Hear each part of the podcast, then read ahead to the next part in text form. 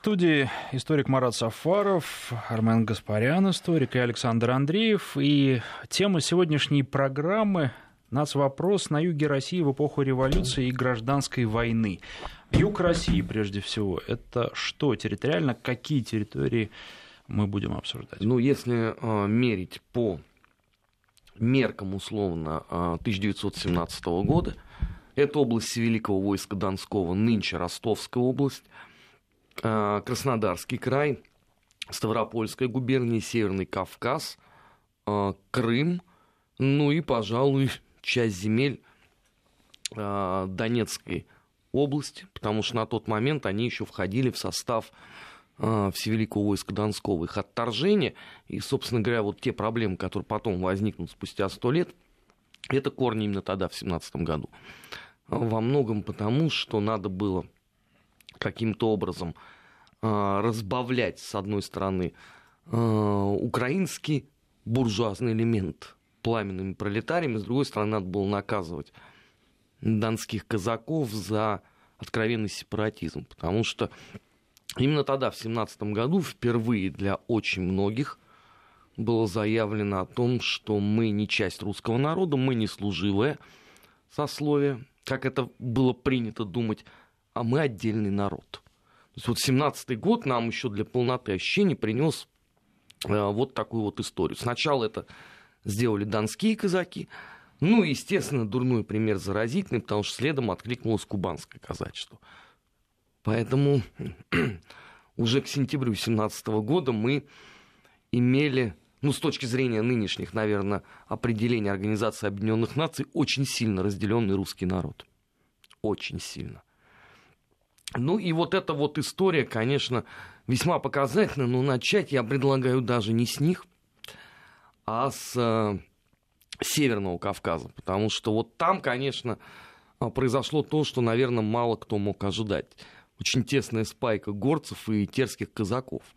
Собственно говоря, вот если почитать воспоминания участников тех событий, они, конечно, не могли э, скрыть своего изумления. Даже генерал Романовский, уж казалось бы, человек самый, наверное, закаленный психикой, который туда отправился, он, конечно, описывает это как ну, нечто невероятное. Для него ну, произошло что-то экстраординарное, при всем том, что, конечно, он уже видел, как а, грибы из-под дождя рождались самостейники вообще на всей территории бывшей Российской империи, но, по-моему, меньше всего он ожидал, конечно, это увидеть на Северном Кавказе.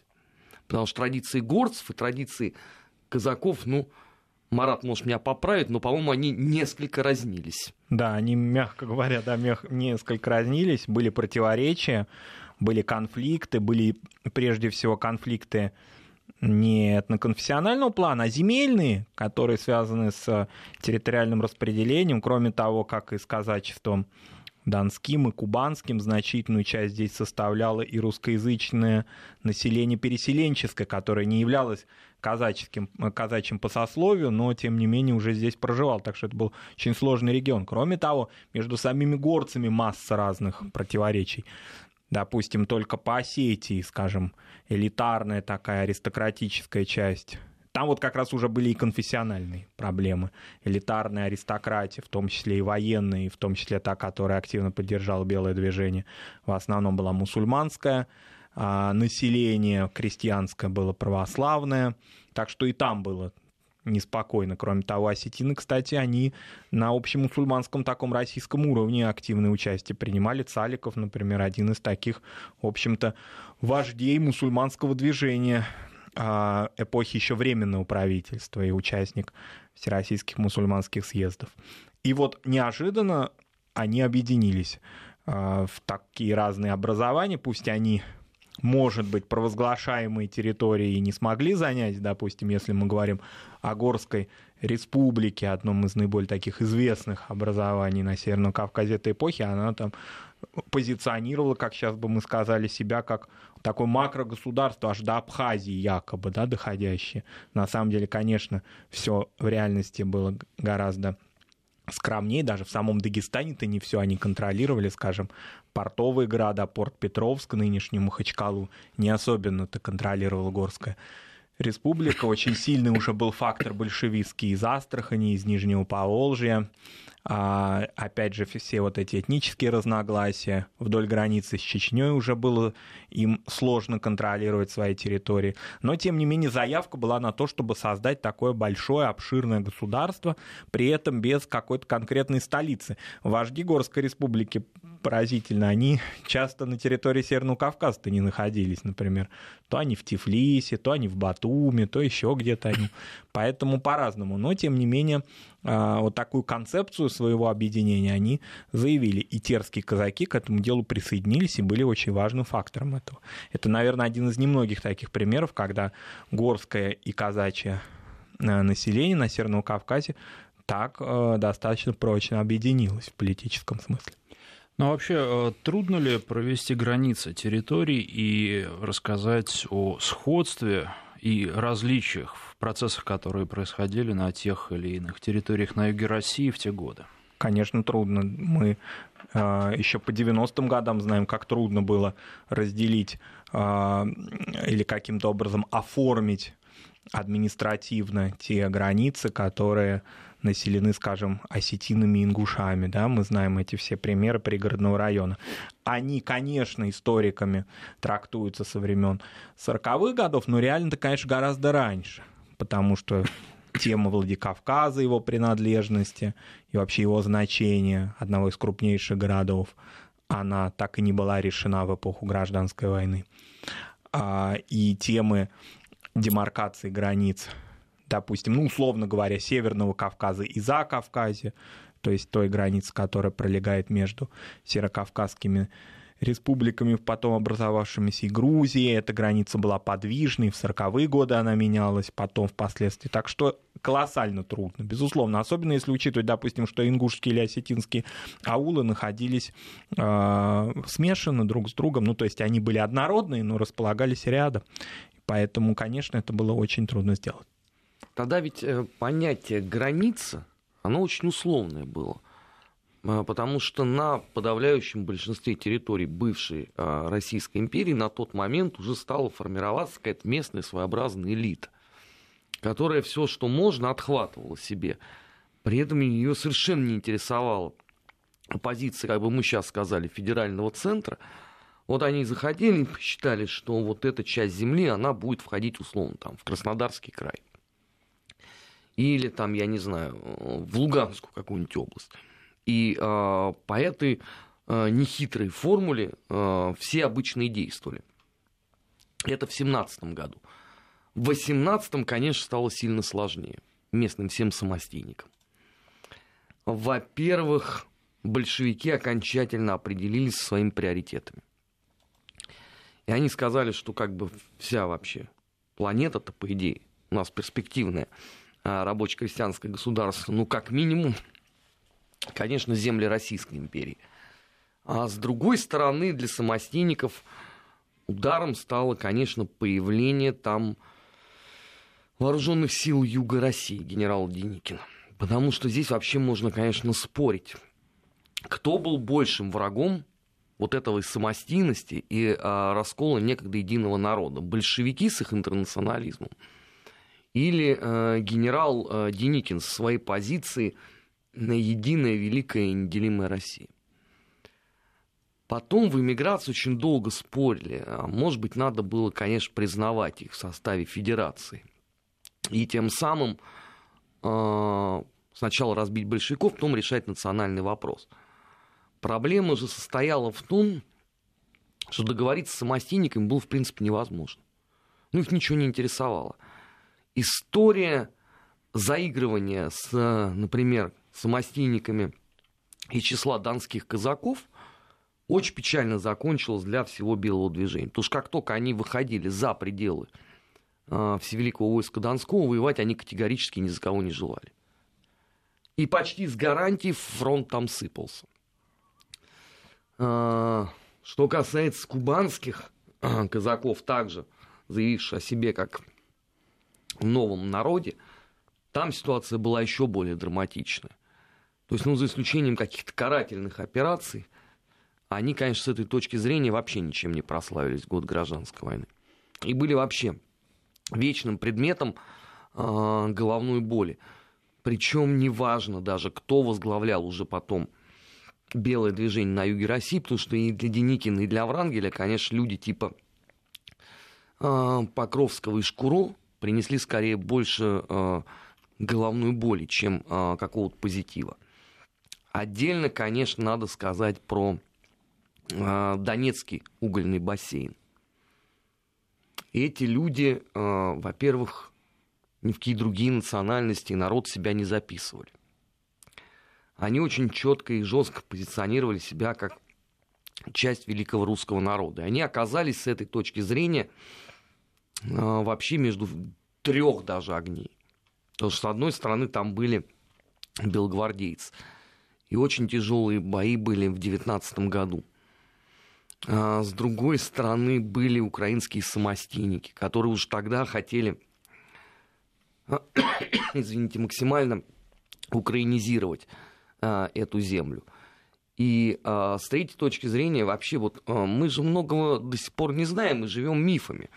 А, у нас же есть вот такое полупренебрежительное э, наименование украинского жителя как хохол. Оно употребляется даже в народном фольклоре у нас регулярно. Так вот, э, для понимания, хохлами на тот момент назывались русские, которые не знали украинского языка. То есть это потом, за последние сто лет, слово, по сути дела, получило зеркальную иную трактовку. И вот этим людям, конечно, было невероятно тяжело. Но надо сказать, что именно там как раз вот национальный вопрос давлел э, сильно меньше над всеми властями, которые были. Вот где действительно э, возникли гигантские с этой точки зрения проблемы, это Крым, который точно так же относился э, к югу России. Почему? Э, Крым никогда не был мононациональным. Великое множество народностей э, и народов там проживало исторически. И если, условно, во времена Российской империи никому там не приходило в голову себя там как-то выделять и как-то иначе позиционировать, то, конечно, 17 и 18 год в том числе вихрем а, пронесся и по той земле. А, сложность еще состояла в, а, и в том числе и в религиозном факторе. То есть опять вот такой мостик столетний Сейчас у них есть э, запрещенный в России Меджлис, который, правда, вообще нигде не зарегистрирован. Но подобная организация была и тогда. А, и они позиционировали, что Крым должен быть э, сугубо крымско-татарским. А, понятное дело, что ты можешь говорить что угодно и когда угодно, пока у тебя нет твердой государственной власти. Ну, какой-то, да. И пока а, вот инструменты этой государствообразующей власти не начинают жестко наводить порядок. Как только в Крыму а, образовалось хоть какое-то подобие правительства, конечно, национальный вопрос очень быстро а, с повестки дня ушел. Другой ведь а, момент, что, к сожалению, к огромному решено-то до конца не было, и поэтому вот спустя сто лет, по сути, мы получаем вот некую такую зеркальную ситуацию. Это из Крымом, да, и с попытками вот расшатать там э, ситуацию через теперь уже украинские организации, и с юго-востоком э, Украины. И самое главное, конечно, что я вот на этой неделе как раз э, встречался с представителями, в том числе и депутатами Государственной Думы от Ростовской области. Есть ровно точно такие же попытки, опять спустя сто лет, начать разговор о том, что мы отдельный народ. То есть мы не часть русского народа, мы часть русского мира, но как народ мы вот сами по себе. И вообще, конечно, если у нас есть... Ну, это вот мы с Маратом регулярно обсуждаем э, структуру России, да, потому что если у нас есть э, Республика Татарстан Республика Башкортостан, то, например, в, некоторые люди э, в Ростовской области говорят, ну а почему у нас не может быть Республики э, Казаки, например, тоже так же в составе России. Поэтому вот, э, к сожалению, к огромному, спустя сто лет мы во многом сталкиваемся с тем же самым. А какими могут быть методы решения возникающих подобных проблем? А какими они могли быть в то время и какими они могут быть сейчас? Потому что время изменилось, и методы тоже меняются. ну вот если по Крыму, допустим, вот продолжая то, что сказал Армен, мне кажется, что большевистская вот эта идея такого многонационального Крыма и создания Крымской а, АССР, которая успешно просуществовала вплоть до 40-х годов, она и была одним из таких методов решения этой проблемы. Как бы не хотелось сейчас многим а, вот этим нелегальным, можно сказать, и не пользующимся авторитетом среди народа, среди простых людей, хотя не люблю такую фразу простых людей, но здесь только так и можно сказать, так называемых крымско-татарских лидеров, объявлять Крымскую АССР Крымско-татарской республикой, такого не было на самом деле. Крымская АССР была э, не национальной республикой, и она как раз строилась с учетом того, что в ней проживает такое разное и разноязыкое население, конечно, статусы языков, существование школ, до определенного периода времени в 20-е годы какие-то определенные же такие очень условные, но все-таки либеральные отношения к исламу, все это там существовало. И, вероятно, вот этот опыт интеграции разных народов, который был там осуществлен, он был наиболее успешен. Другой разговор, что потом во время войны и во время и в предвоенный период ощущались какие-то недоработки этой интеграции, это очевидно. Но мне кажется, что здесь нельзя сбрасывать со счетов и внешний фактор, который и на Северном Кавказе, и вообще на юге России, в Крыму, конечно, имел место быть. Если только вдуматься, вот возвращаясь на Северный Кавказ, о э, существовании турецкого фактора, допустим, там, да, а продвижении турецких войск на территории Северного Кавказа, о том, что турки какое-то время а, владели стратегически важным городом Тимирхан-Шурой, Буйнакском. Пусть они отступили оттуда, но Горская республика заигрывала с турками, искала у них поддержки. За Турцией, конечно, стояла Германия. Поэтому вот эти факторы, они, безусловно, здесь учитывались. Но если вот возвращаться к вашему вопросу о том, как необходимо строить, если есть возможность наднациональные какие-то уровни было строить, вот они успешно работали. Но просто в других местах этого сделать было невозможно. Крым в этом смысле был и сложен, и прост. А на Северном Кавказе, конечно, было гораздо сложнее. Если такая огромная конструкция в Закавказье, как ЗСФСР, все-таки была вынуждена распасться, то что говорить о Северном Кавказе? Ну, давайте сразу скажем, те методы, которые применялись э, в годы гражданской войны, сейчас применить невозможно в принципе. Потому что, во-первых, это грубейшее нарушение всех возможных прав человека. И кроме того, вы же не можете, если у вас что-то не получается, проводить децимацию, то есть каждого десятого к стенке поставить. Тогда-то а, разговор-то был очень простой. У кого наган, тот и прав. А если у тебя есть шашка и тачанка, то ты прав втройне. Поэтому если у тебя а, возникали какие-то проблемы, то ты не, не, не проводил селекторные совещания, да, ты не встречался там с представителями делегаций. Ты решал вопрос так, как ты умеешь один раз попытались все-таки вот за все эти годы на юге России решить вопрос, как раз это было на Северном Кавказе. А вот упомянутый там генерал Романовский поехал договариваться с горцами. Потому что все попытки действовать в привычной парадигме, то есть там какое-то волнение, отряд казаков нагнали, всех покрошили в мелкую капусту, уже не работал. Потому что у тебя нету э, ни корпуса жандармов, ничего. Да, они все разошлись в горы, у тебя бушует партизанская война. Поэтому надо каким-то образом договариваться. Но это была, по сути дела, единственная подобного рода акция. Все остальные вопросы все решали радикально. А, что украинские самостейники, что представители белого движения, что большевики. Сейчас, конечно, так нельзя. А, сейчас надо а, стараться находить общий язык, в том числе хотя бы в силу того, что надо уже какой-то моральный капитал все-таки уметь наживать, ну, за сто лет. Тем более мы понимаем, что регион этот, ну, мягко говоря, не самый спокойный сейчас, за последние годы. А, у нас и так там на границах, а, извините, неконтролируемый оборот оружия благодаря деятельности а, украинских властей. Поэтому, если еще вы начнете там методами 17 года решать вопросы, проблемы Э, возникнут гигантские. Мы много раз говорили вот в рамках программы «Нац. Вопрос», что главная беда и боль состоит в том, что у нас ничего толком не исследовано. Поэтому мы можем э, блуждать э, очень долго в потемках. Вот я вам могу сказать, что за последние 20 лет вот по этой теме выпустила только одну книгу. Она вышла в конце прошлого года. Доктор исторических наук э, Александр Пученков написал «Национальная политика генерала Деникина». Ну, хоть что-то есть, да, потому что по национальной политике большевиков вот на юге России нет ничего. По национальной политике, э, условно, в пределах там, ну, хотя бы половины Малороссии, тоже ничего нету. Причем ни у нас не исследовано, ни тем более там. А, по Северному Кавказу выходили какие-то, мне говорили, региональные издания, но лично я их не видел. А отсюда вот возникает сложность. Если мы с вами толком не знаем, как и что происходило, как мы с вами будем аккумулировать опыт? И как мы будем избегать а, ошибок столетней давности?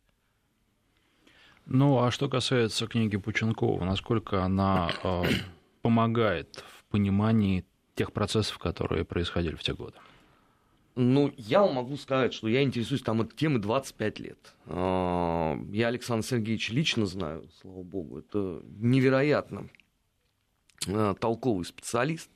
И то, что он сделал, это гигантская работа вообще по анализу этого всего. Потому что у нас а, ни в год советской власти это никого не интересовало, у нас же интернационализм был. Ну, официальная идеология, да, поэтому исследовать какой-то там нац вопрос где-то – это никого, никому не нужно было. Вот мы сегодня упоминали Абхазию, да? Мы же в школах-то не учили про, извините, русско-грузинскую войну образца 18 года. А они вообще никто не знал. Ну, пока вот не стали там появляться какие-то там воспоминания из, там, из серии Деникина, ни один человек не знал об этой войне. А как вы будете что-то изучать, да, если нет самого источника знаний? Другой вопрос, что как это и всегда, да, книга вышла, ну, не самым гигантским тиражом. Опять нет никакой рекламы. И, по сути, она, наверное, будет интересна, ну, только специалистам. Потому что они должны будут прочитать, а условно там вот э, люди, которые этим занимаются в медиа, должны будут каким-то образом доносить э, до уже аудитории. Потому что есть все-таки разница между монографией да, и таким э, популярным изложением.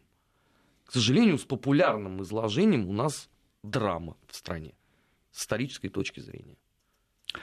Ну что же, а, у нас подходит время новостей. Я напоминаю, что в студии историки Марат Сафаров и Армен Гаспарян, Александр Андреев. И мы сейчас прерываемся буквально на 2-3 минуты на новости и рекламу. После них продолжим.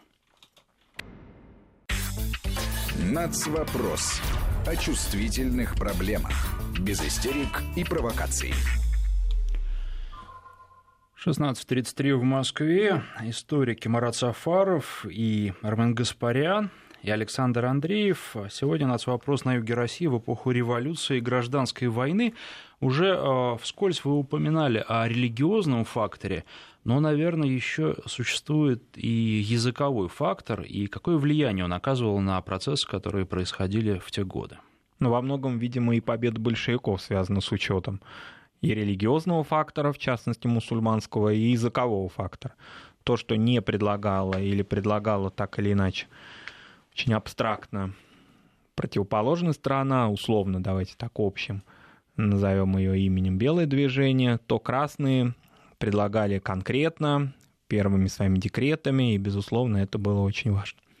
А надо сказать, что еще в период власти Временного правительства, представители вот этих всех движений национальных, они активно лоббировали тему учета своего языка, изучения, вообще такой был ренессанс языковой. Раньше, в самом начале даже 20 века, то есть так, такой темп был э, разворачивания нацвопроса, что, в общем, в течение там каждой пятилетки мнения менялись. В самом начале 20 века тема языка, ну, если брать Северный Кавказ, не была одной из самых приоритетных. Вообще отношение к родному языку не было столь болезненным, как это произошло в 17 году и в последующем.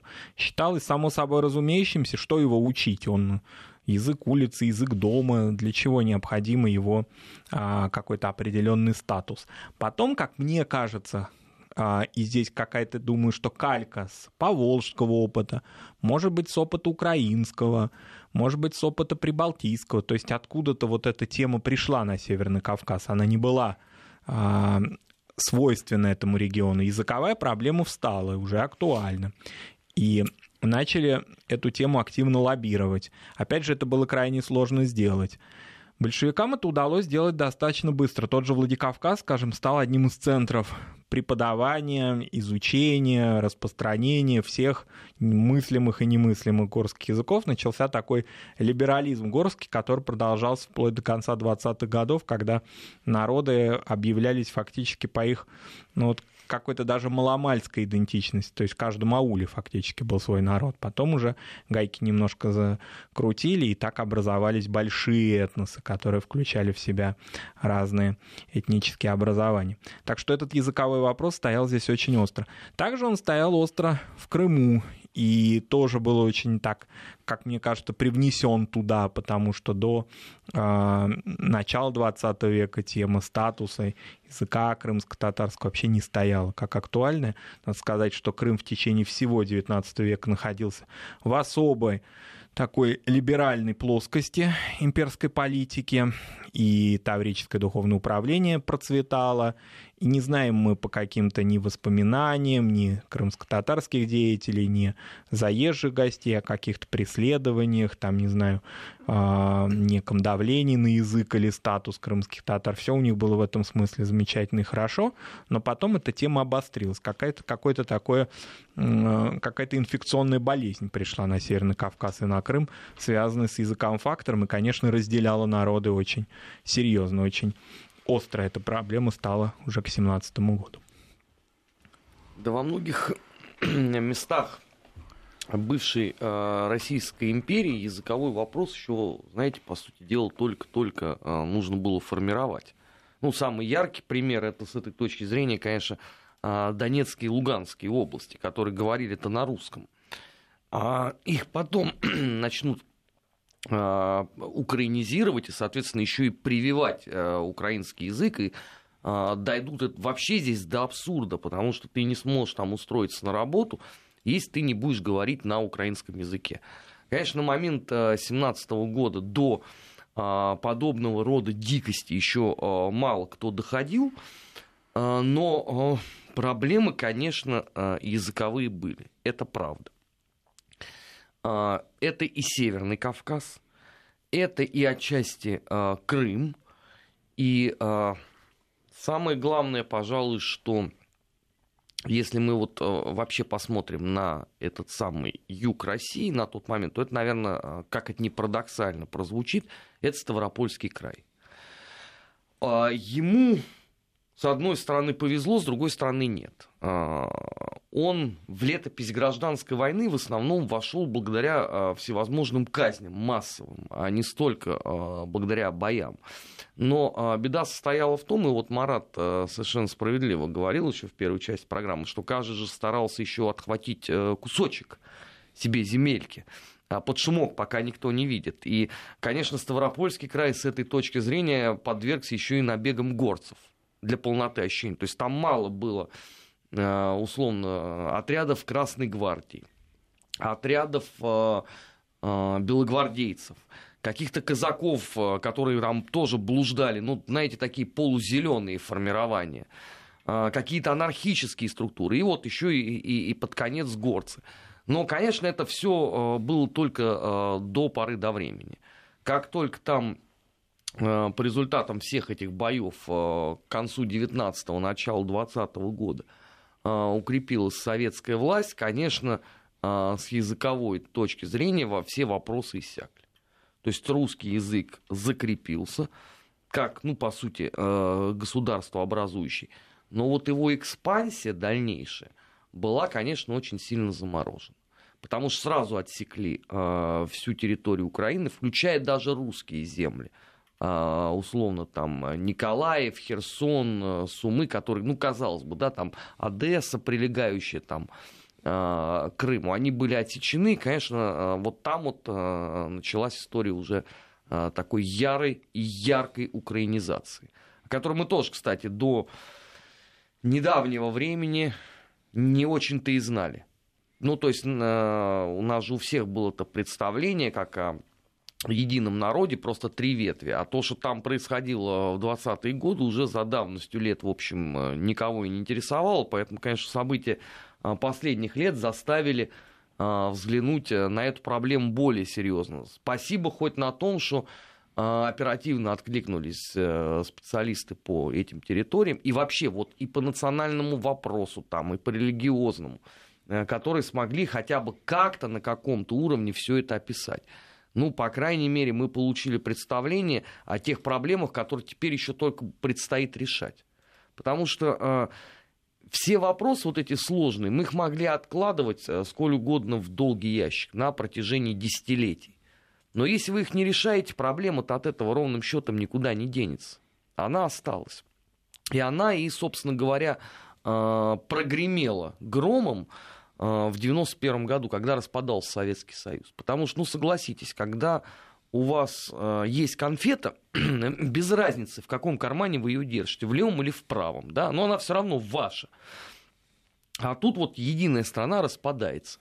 И выясняется, что там вот э, живут русские, которые себя позиционируют русскими, да, но они уже не часть России, они уже должны там на другом языке говорить и все другое. Просто поделили тогда страну, нарезали ее по новой, и возникли проблемы. Ну вот, э, слава богу, что хотя бы э, в рамках Российской Федерации подавляющее большинство этих вопросов, пусть с большим трудом, с огромным нежеланием э, политических местных элит в 90-е годы не то что это решать, а даже подходить к этому, но все-таки сегодня, там, к 2017 году, подавляющее большинство этих вопросов решено.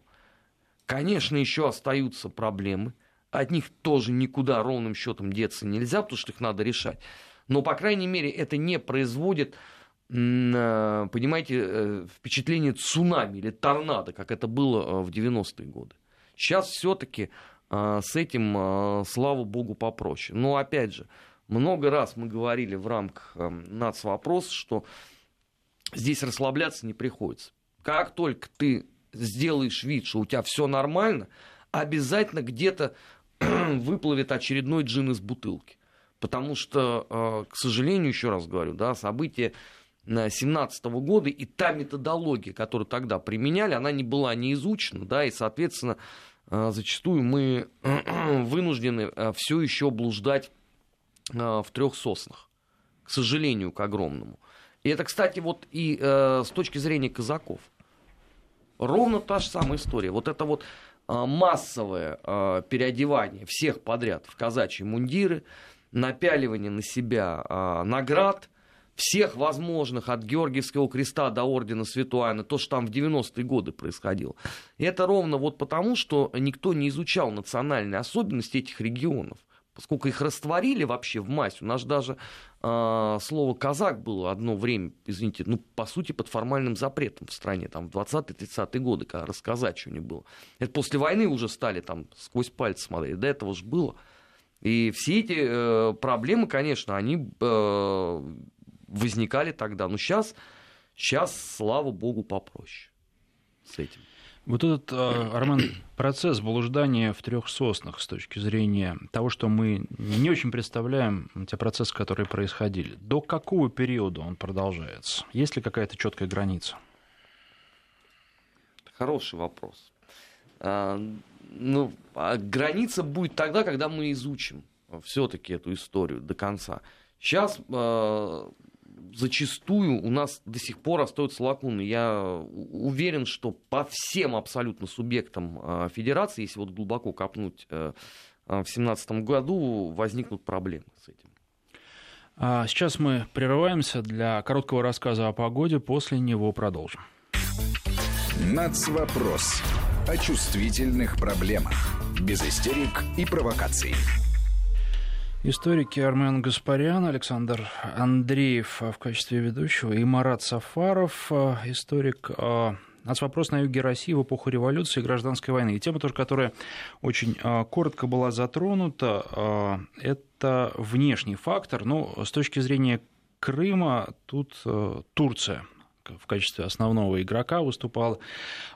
Что касается других частей Южной России, кто мог оказывать влияние в то время на происходящие процессы и насколько сильным было это влияние? Но опять же, та же самая Турция касательно а, Дагестана, допустим, и более того, вооруженное вторжение, то, что Турция не смогла осуществить за Кавказем, такой реванш осуществила. Северным Кавказом, пусть и не продолжительно, но, конечно, вот эти элиты Горской республики, особенно горская часть этих элит, если так можно выразиться, она, конечно, воодушевилась этой поддержкой.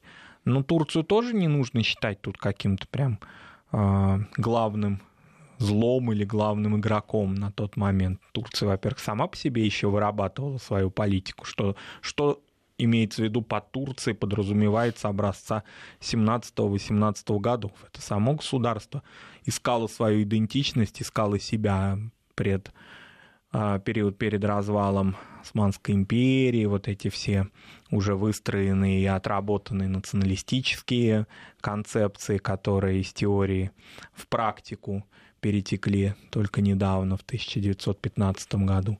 Поэтому это государство само по себе было неоднородным. А надо сказать, что тоже здесь все очень неоднозначно. Тот же Энвер Паша, который хорошо известен как один из зачинателей идеологов геноцида 15 года, он искал поддержку и у большевиков. Не случайно он так продолжительно и активно находился в Москве. Мне вот рассказывала одна очень пожилая женщина, татарской общине Москвы. Она родилась в 1911 году. Ну, конечно, она не сама с Энвер Пашой встречалась, да, безусловно, а, но ей рассказывали ее родители о том, что Энвер Паша агитировал а, московское, допустим, татарское а, купечество, которое только что вот в 18 году лишилось своего имущества, к переезду в Турцию. И говорил о том, что, а если представить себе, ведь это странно, какой властью он тогда там обладал, очень условный. Но он на себя брал такую смелость, что он подданство и может обеспечить. То есть такая разведка боем, она осуществлялась турками очень разными на территории России. Ну а если уже вооруженное находилось вторжение, да, то есть области какие-то части контролировались турецкой армией, то эти корни прорастали. Что касается Крыма, там тоже не уж во всем Турция. А, Турция все-таки в какой-то степени была внешним игроком по отношению к крымским элитам. Они ориентировались на общероссийское направление.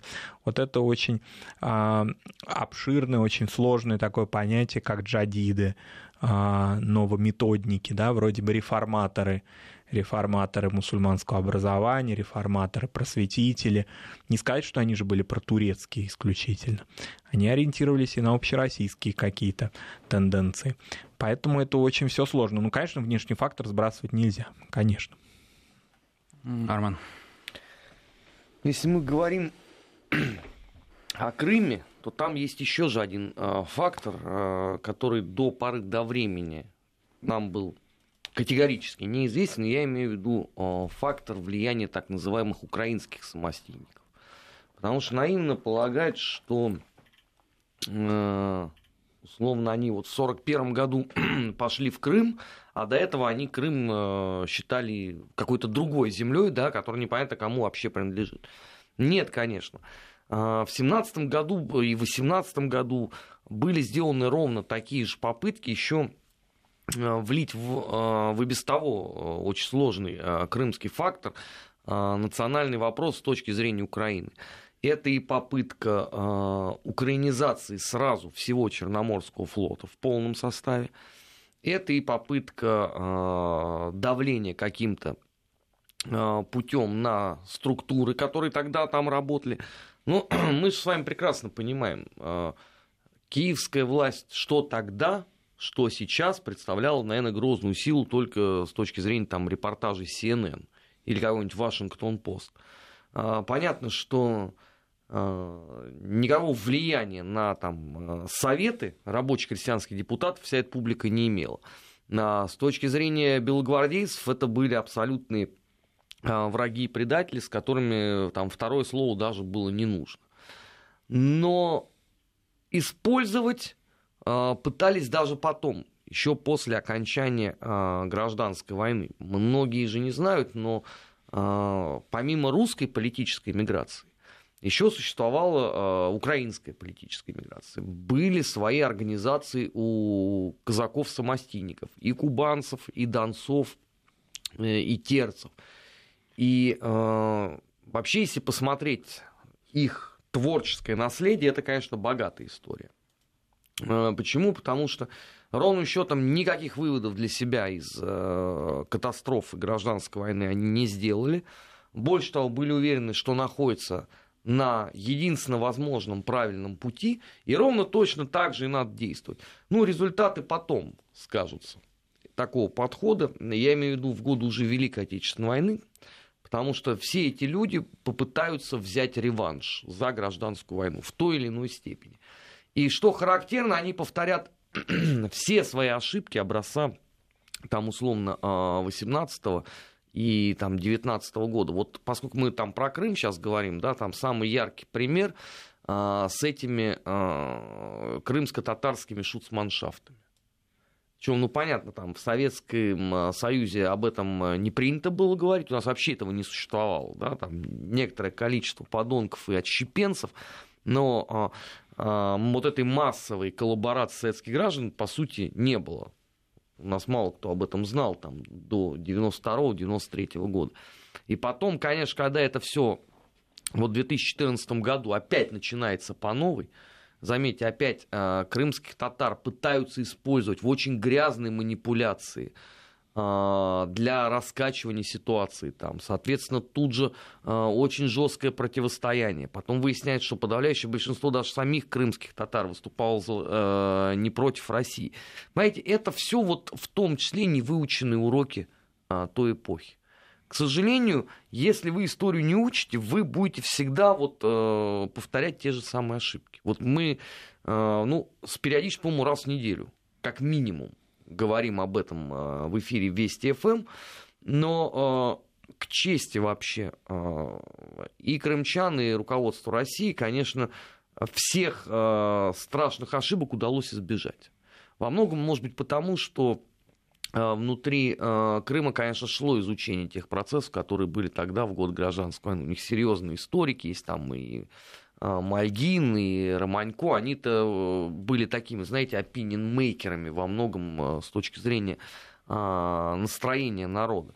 Если бы вот условно этих людей не было, могла произойти в том числе серьезная катастрофа. Потому что всякий раз, когда мы, извините, пытаемся изобретать велосипед, заканчивается болью. Ну, у нас же есть вот пример, да, такой очень яркий перед глазами, даже не один. У нас есть Грузия, где э, по сути дела, реинкарнировали все свои собственные возможные ошибки образца там 18-19 года. Даже начиная вот прямо вот с войны э, грузино-абхазской. Э, у нас есть э, Молдавия, да, которая точно так же э, простеряла очень много из своих э, плюсов по причине того, что не знала собственное прошлое. Ну и, конечно, Украина. Это можно вообще в режиме там э, онлайн смотреть. Вот все ошибки, какие были сто лет назад, они все воспроизведены в полном объеме а, всеми этими удивительными людьми. Вот тут э, незнание или нежелание вообще оглядываться на э, исторический опыт, точно так же, как и нежелание а, понять те процессы, которые происходят. Э, мы совсем недавно тоже об этом говорили, когда вспоминали и в том числе события на Майдане и сравнивали их с событиями, а, которые происходили в Советском Союзе перед его распадом. Ну, а у кого-то это э, не желание извлечь урок из истории, а у кого-то просто элементарное незнание этого. Здесь надо просто поделить. Если мы посмотрим там со стороны России, да, то э, скорее э, у нас незнание было очень многих э, на вопрос, связанных с собственной историей. А если мы смотрим с точки зрения Украины, то это, извините, э, стремление опять в третий раз попробовать э, провести ровно ту же линию, в третий раз попробовать взять реванш, но результат будет тот же самый абсолютно. Вот с этой точки зрения да, можно же сравнить даже, э, там условно, э, наш там Поволжье, или наш Северный Кавказ сто лет назад и там условно сейчас. Вот это извлеченный из истории урок. И сравните там, например, Молдавию и Приднестровье. Или там, я не знаю, Грузия, Абхазия, Осетия. Или Украина и Юго-Восток. Два принципиально разных подхода. А, во многом, конечно, построены еще и на а, той самой ментальности, которая обычно у нас все-таки привычно списывают куда-то там вообще на совсем-совсем задворки истории. Ну что ж, наше время подошло к концу. Я напоминаю, что о национальном вопросе на юге России в эпоху революции и гражданской войны рассказывали Марат Сафаров и Армен Гаспарян. Спасибо. Спасибо.